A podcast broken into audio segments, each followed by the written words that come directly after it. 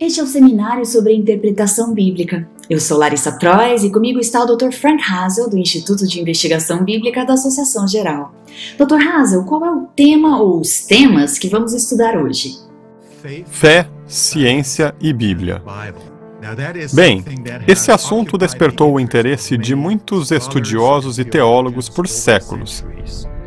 Essa relação complexa entre fé, ciência Bíblia e interpretação bíblica levou a grandes conflitos na história da Igreja.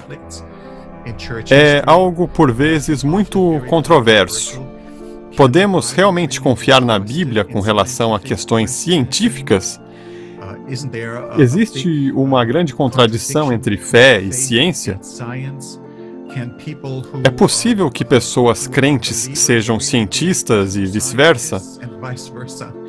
Uh, Qual é a natureza da ciência? Uh, Como isso afeta a nossa compreensão sobre a Bíblia e sobre a interpretação dela? A Bíblia é apenas um livro para fins teológicos ou ela também pode nos apresentar informações históricas e científicas confiáveis quanto à criação deste mundo e da vida na Terra e etc?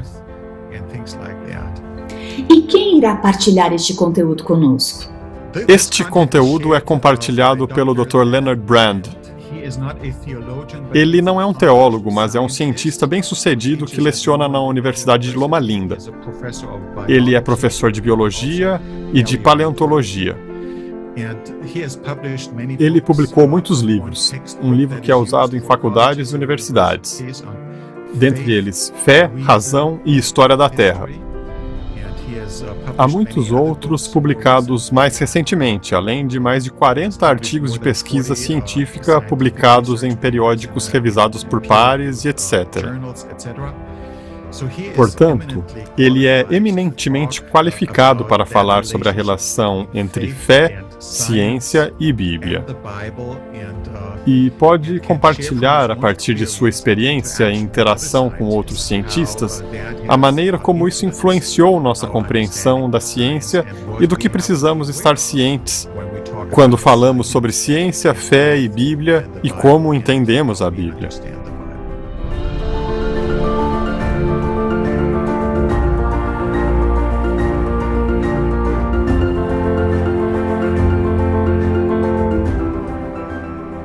Unindo-se a nós agora está o Dr. Leonard Brand para abordar o tema da fé, ciência e Bíblia. Dr. Brand, a filosofia desempenha algum papel para determinar as conclusões científicas sobre as origens? Em filosofia, eu pensava que a ciência deveria ser simplesmente direta, coletar dados e tirar conclusões. Na verdade, não é assim. A filosofia tem um papel muito importante na ciência. E para entender o que isso significa, usaremos algumas ilustrações. Se eu quiser saber se os peixes dourados precisam de oxigênio, posso colocá-los em uma tigela, selar a tigela para que não haja oxigênio. E então eu vou descobrir. É um experimento científico simples, isso me dá uma resposta. Eles precisam ou não precisam? Se alguém me disser que as evidências apontam que os pássaros evoluíram dos dinossauros, certo? O que isso significa? Eles fizeram um experimento que lhes mostra que a criação não funcionou, mas que eles evoluíram dos dinossauros? Não. Não foi assim que funcionou. Em primeiro lugar, eles começam com alguns pressupostos. É aí que entra a filosofia. Pressupostos são coisas que aceitamos, que acreditamos sem ter as evidências para demonstrá-las. Então, em primeiro lugar, um de seus pressupostos é que não há Criador. Não existiu essa coisa de criação. Começa-se com isso. O que se tenta descobrir é qual é o animal mais provável que pode dar origem a pássaros? Como se faz isso? Bem, apenas olha-se para eles para comparar a anatomia, a estrutura os pássaros, em sua estrutura, são mais semelhantes aos répteis do que aos mamíferos. Portanto, os pássaros não podem vir de mamíferos. Com os répteis, são feitas muitas comparações de anatomia. Então se vê quem é mais parecido com quem. Acontece que os répteis que mais se parecem com os pássaros em sua anatomia são certos tipos de pequenos dinossauros. Sabe-se que não há criador. Então, dentre as diferentes possibilidades, de onde poderiam vir os pássaros? Bem, apenas por uma comparação anatômica, provavelmente eles fossem dinossauros. Essa é a diferença.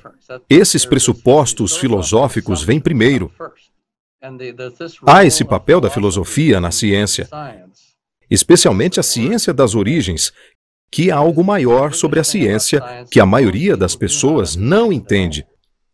Por essa razão é importante que entendamos isso sobre a filosofia, os pressupostos, as teorias. Eles realmente vêm em primeiro lugar quando se está falando sobre origens, dentro de uma determinada filosofia, de um determinado pressuposto, de determinada teoria, decide-se quais são as nossas melhores opções. Alguém supõe pássaros, a evidência diz que os pássaros evoluíram dos dinossauros. Não precisamos ter medo achando que talvez eles tenham descartado a criação.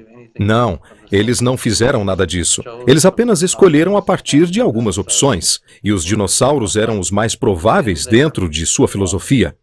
Se um cientista tem um conhecimento adequado sobre a ciência do seu respectivo campo de investigação, o fato de ser favorável ao criacionismo ou à geologia catastrófica pode lhe dar alguma vantagem na investigação?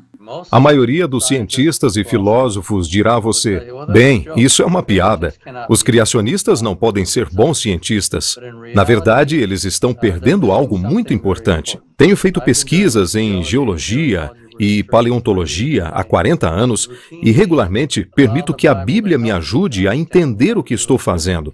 Como isso funciona? Primeiramente, darei uma pequena introdução de como isso funciona. Falamos sobre cosmovisões, diferentes maneiras de ver e entender o mundo. Sendo assim, a visão de mundo criacionista é uma, a cosmovisão materialista ou naturalista é outra. Eu leio muito de literatura anticriacionista, livros, artigos e coisas sobre isso que menosprezam os criacionistas. E uma coisa é muito clara para mim: existem pessoas que escrevem que não sabem quase nada sobre como um acadêmico criacionista pensa, mas tem uma vantagem que eles não entendem. Nunca vi um cientista materialista que entendesse isso. A vantagem é que eu leio o que eles escrevem e leio o material anticriação deles. É claro que eles entendem sobre a visão de mundo que eles têm. Eles entendem a teoria deles, porém não sabem nada sobre a minha. Para ser um criacionista e fazer ciência, eu tenho de conhecer a visão de mundo deles. Eu tenho de conhecer todas as evidências que eles estão usando. Tenho de saber como eles a estão interpretando e por que eles a interpretam de determinada forma.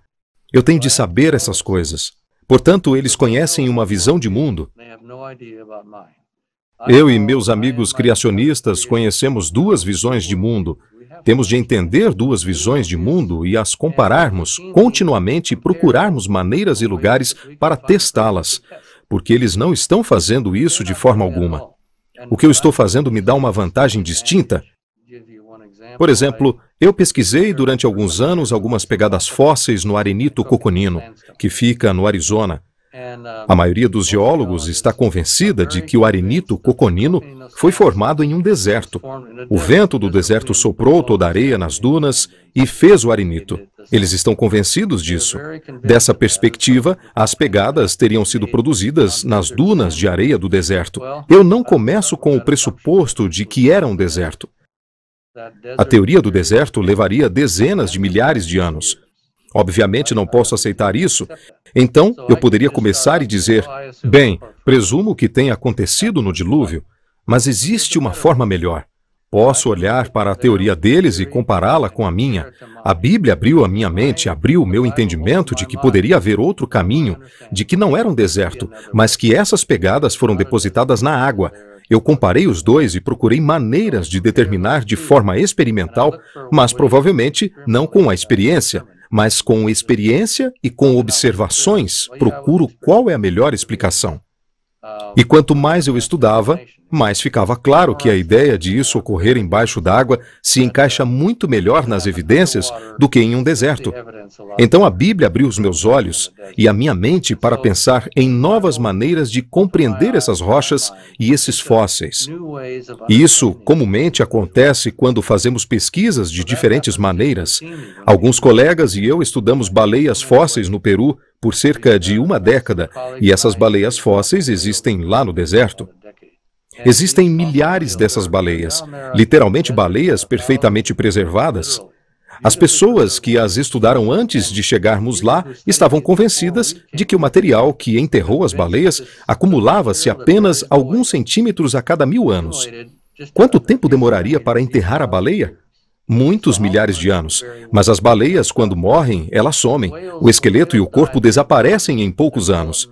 Não é possível que tenha levado 10 mil anos para as baleias serem enterradas. Bem, por que as outras pessoas não notaram isso? Por que elas não prestaram atenção? Elas têm certeza que sabem quanto tempo demorou? Milhões de anos. Elas não estão fazendo a pergunta por quanto tempo é possível preservar as baleias tão bem quando se demora tanto para serem enterradas. Elas não estão fazendo essa pergunta. A Bíblia abriu nossa mente para fazer essa pergunta, para fazer novas perguntas que outros não estão fazendo. Isso nos deu uma vantagem distinta em nossa pesquisa. Ao reunir todas as evidências, até mesmo outros cientistas puderam ver que estávamos certos. As baleias tiveram de ser enterradas muito rapidamente. É assim que a Bíblia pode nos dar uma vantagem. Ela abre nossa mente para novas formas de pensar, novas perguntas a serem feitas que os outros não estão fazendo, ou pelo menos não estão percebendo algumas dessas coisas. Nos últimos 40 anos, as novas evidências científicas trouxeram mais desafios ou mais apoio à crença no criacionismo ou na geologia catastrófica? Alguns anos atrás, provavelmente 15 anos atrás, eu estava dando algumas palestras para um grupo de professores. Um deles me perguntou por que a evolução parecia estar mais confiante em sua crença agora do que antes. Existem mais evidências? Eles estão encontrando novas evidências agora? Eu disse a eles o que pensei na época, mas agora poderia dar-lhes uma resposta muito mais sólida do que antes. Porque nos últimos anos, nos últimos 5, 10 anos, talvez mais coisas estejam mudando significativamente na ciência. A evidência da evolução não está ficando mais forte. Ela está enfrentando sérios problemas, na verdade. Pensando na época em que Charles Darwin estava escrevendo seu livro, ele e seus colegas não sabiam absolutamente nada sobre o que é uma célula viva, sobre o que torna algo vivo. Eles não tinham ideia. Esse assunto não tinha sido estudado ainda, mas a biologia molecular, que começou por volta de 1950 aproximadamente, só começou a se expandir nos últimos anos. Está cada vez mais claro que as mutações aleatórias e a seleção natural da teoria de Darwin não podem fazer algo novo. Simplesmente não podem. A célula é muito sofisticada, o sistema genético é incrível e sofisticado demais para que isso seja verdade. Chega-se a um ponto em que há um conflito dentro da ciência. Estou falando sobre pessoas que nem mesmo são criacionistas. Há uma matéria chamada biologia evolutiva. Eles estão começando com o pressuposto de que toda vida é resultado da evolução. Essa é a filosofia deles. Esse é o pressuposto inicial deles. Eles não estão dispostos a questionar isso. Mas há outros cientistas, especialmente biólogos moleculares, que estão percebendo que a teoria de Darwin simplesmente não funciona. Mutações aleatórias não funcionam. Elas não farão nada significativo. Assim, há esse conflito se formando entre biólogos evolucionistas e biólogos moleculares e outros. Está se tornando cada vez mais óbvio que a teoria de Darwin simplesmente não pode produzir nada de novo. A evolução provoca mudanças. Novas espécies podem se desenvolver. Mudanças ocorrem dentro das espécies. Elas se adaptam a novos ambientes e mudam. Elas ficam diferentes. Elas agem de forma diferente. Mas como se formam as penas? Como se formam os ossos, fígados, rins e o cérebro? Como isso acontece? A seleção natural não faz absolutamente nada para produzir algo novo. A seleção natural apenas elimina coisas que não funcionam muito bem. O que é necessário para que as penas se formem são mudanças genéticas para começar a fazer essa coisa nova. As mutações aleatórias simplesmente não podem fazer isso, elas não fazem. Portanto, há esse conflito crescente dentro da ciência. E assim não temos que. Sabe, anos atrás, talvez 20, 30 anos atrás, lembro que tínhamos muitas perguntas. Não entendíamos como poderíamos responder a essas perguntas, mas isso mudou completamente. Esses cientistas, esses evolucionistas que estão dispostos a enfrentar a realidade, eles encontram sérios problemas. Não sabem responder como tudo isso acontece. Portanto, a evidência da criação está ficando mais forte.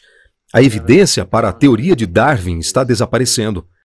Quando perguntamos especificamente sobre as evidências de como as primeiras formas de vida passaram a existir da matéria não viva, o aumento das evidências forneceu mais ou menos apoio para uma origem naturalista da vida.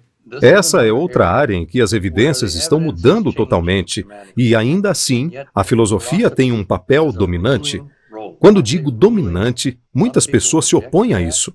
Ela tem uma influência controladora, uma influência controladora muito forte. Como os dados são interpretados?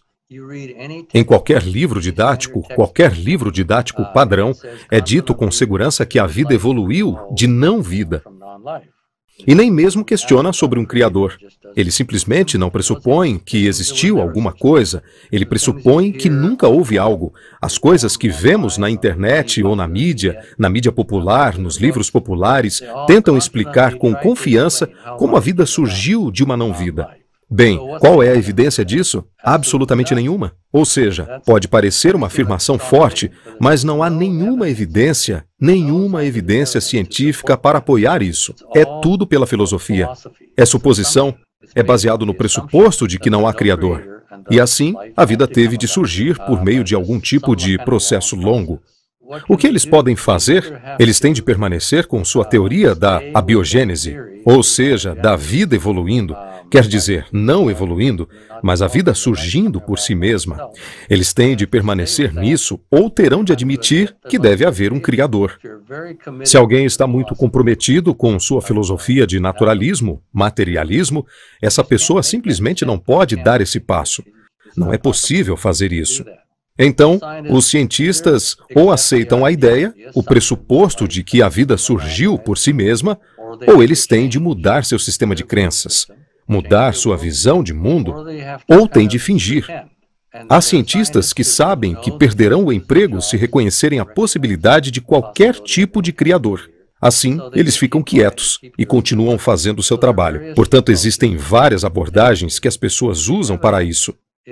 Mas a evidência é magnífica. Ela surpreendentemente mostra que a vida não pode surgir por si mesma. Falamos sobre o que há nessas células, nessas células sofisticadas. É incrível o que encontramos dentro de uma célula viva. É como uma cidade inteira, cheia de fábricas ou laboratórios, fazendo coisas incríveis, muitas das quais nem mesmo entendemos. Essa célula ter evoluído realmente não é uma opção realista. Mas a ciência não quer reconhecer isso, não quer admitir isso. Como podemos trazer a Bíblia para o diálogo com os cientistas e estudiosos? Eu tive um aluno de pós-graduação uma vez. Usarei essa abordagem primeiro e em seguida examinarei de outra maneira. Esse aluno me perguntou qual era um dos melhores argumentos que alguém pode usar para ganhar uma discussão sobre a criação. Eu disse a ele: nenhum. Ou seja, essa abordagem está errada. Você precisa primeiro se tornar amigo da pessoa e, se ela começar a fazer perguntas sobre a criação, você estará pronto para dar respostas ponderadas. E o que você está me perguntando é muito difícil. É difícil convencer as pessoas sobre essas coisas quando elas estão arraigadas e foram ensinadas durante toda a vida por gerações. As pessoas foram ensinadas a pensar de uma maneira diferente daquela da criação. Precisamos apenas ser amigáveis, não discuta. Espere que elas voltem a fazer perguntas. Talvez você possa respeitosamente dizer coisas para tentar trazer o problema à tona, mas não discuta. Espero que elas façam perguntas. Se o fizerem, teremos uma chance de chegar a algum lugar. Caso contrário, provavelmente não consigamos. Mas quando tivermos uma oportunidade, se as pessoas começarem a fazer perguntas e tivermos a chance de falar sobre isso, essas questões sobre a origem da vida, sobre biologia molecular, podem se tornar muito importantes. Um dos ateus britânicos mais famosos foi Anthony Flew. Ele foi um ateu convicto durante toda a vida. Quando estava bem idoso, ele escreveu um livro. O título era Um ateu garante: Deus existe. O que mudou a mente de Flu trata-se apenas de uma questão de biologia molecular, de design inteligente. Ele leu e estudou sobre isso e finalmente percebeu que não há como a vida acontecer por si mesma. Há muitos jovens cientistas para os quais o design inteligente está tendo certa influência. Mas a maioria dos cientistas, claro, ainda é totalmente contra. Eles discutirão e dirão que você é um tolo se acreditar. Mesmo assim, está ocorrendo uma influência. Portanto, essa é uma abordagem que pode ser útil. Claro, acho que apenas nossa vida, a maneira como vivemos, é importante. As pessoas veem algo em nós que consideram interessante? Isso pode levá-las a fazer perguntas. Durante bastante tempo, a ciência manteve-se como a fonte de autoridade para dar veracidade às coisas. Será que a resistência em aceitar a Bíblia seria uma questão de dar atenção à autoridade? Essa questão da autoridade, eu concordo, é muito importante. Nos séculos passados, houve um tempo em que o mundo ocidental praticamente acreditava na criação, acreditava na Bíblia. Por que isso mudou? Bem, parte disso foi por causa de um movimento de rejeição à autoridade, de rejeição às autoridades antigas e a Bíblia, é claro, foi incluída nisso. A autoridade da Bíblia, então, foi questionada e colocada sob dúvida. Como contornar isso? É uma pergunta importante. Como mencionamos, nossa vida e a forma como nos relacionamos com as pessoas é importante. Não podemos ser mesquinhos e argumentativos.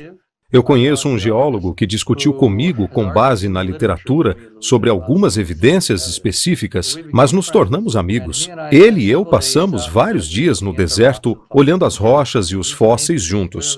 Ele é ateu, claramente ateu, mas tivemos de nos conhecer e confiar um no outro como cientistas. Essa confiança se estendeu a outras áreas. Ele fez perguntas como: o que é o céu? O que é o inferno? O que é a salvação?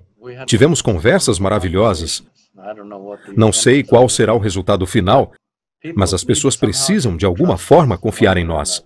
Então é possível que tenhamos a oportunidade de perguntar e de dar respostas ponderadas. E isso pode funcionar. Nossa vida é importante. As pessoas têm de ver aquilo que almejam. Precisamos conhecer nossa Bíblia detalhadamente. Acredito que existem alguns cientistas que talvez tenham sido religiosos, mas que simplesmente não podiam acreditar em algumas coisas, como, por exemplo, o inferno em chamas. Se Deus é assim, então não estou interessado. Portanto, precisamos saber as respostas para muitas coisas e estar prontos para responder as perguntas que eles fizerem e as críticas que eles tiverem. Isso difere de pessoa para pessoa. Jesus tinha algumas coisas duras para dizer a algumas pessoas, mas elas eram sempre tão egocêntricas e hipócritas que não estavam dispostas a ouvir.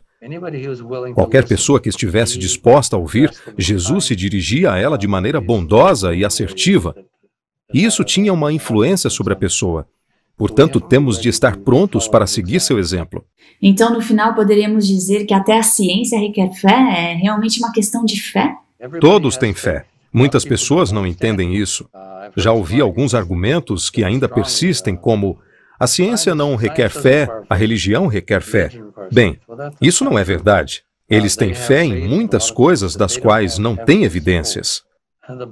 A Bíblia não é um manual de respostas, como se diz.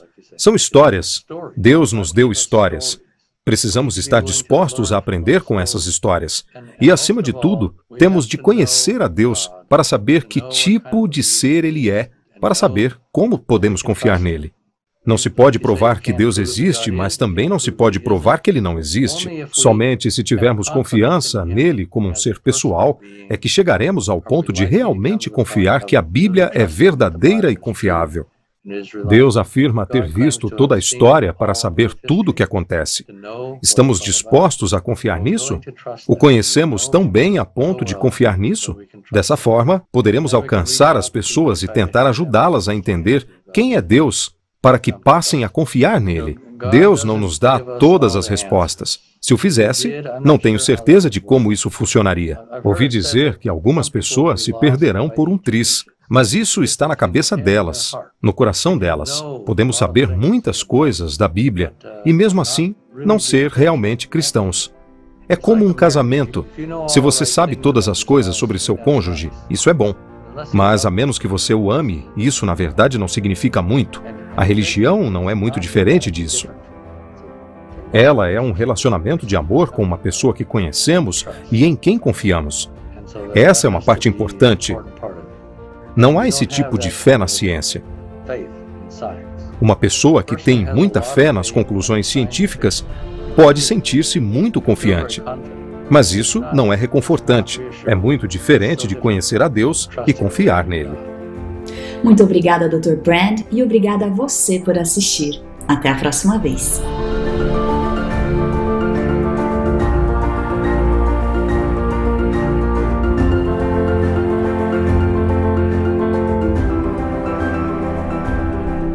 Para um estudo mais aprofundado deste assunto, adquira agora o livro Biblical Hermeneutics and Adventist Approach no site www.adventistbiblicalresearch.org.